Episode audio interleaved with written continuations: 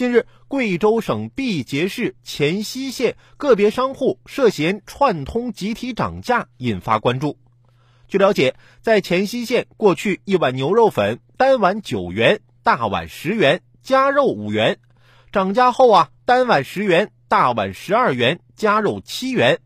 按此测算，一份大碗加肉的牛肉粉十九元。随后，黔西县市场监管局等及时调查处理。鉴于涉事商户积极配合调查，并认识到自身错误，自愿承诺恢复价格，主动消除影响，依照相关处罚法对这两户经营者作出行政告诫，不予行政处罚。目前，黔西县牛肉粉价格逐渐恢复原价。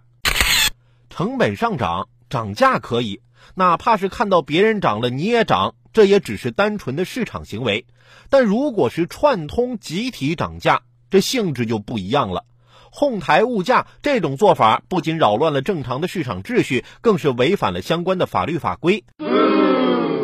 当地市县两级市场监管部门对牛羊肉粉涨价风波进行调查处理，并非小题大做、反应过头，也不是越俎代庖、权力任性乱作为，而是切切实实维护民生利益、贯彻法律规定的主动作为，是必要的市场监督和物价监管，正是民生之幸、百姓之福。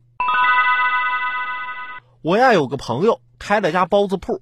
多年来，无论人工成本如何涨，他家这包子始终没涨过价，就是一块钱一个。不过呀，原本一屉五个的包子，现在变成了一屉八个。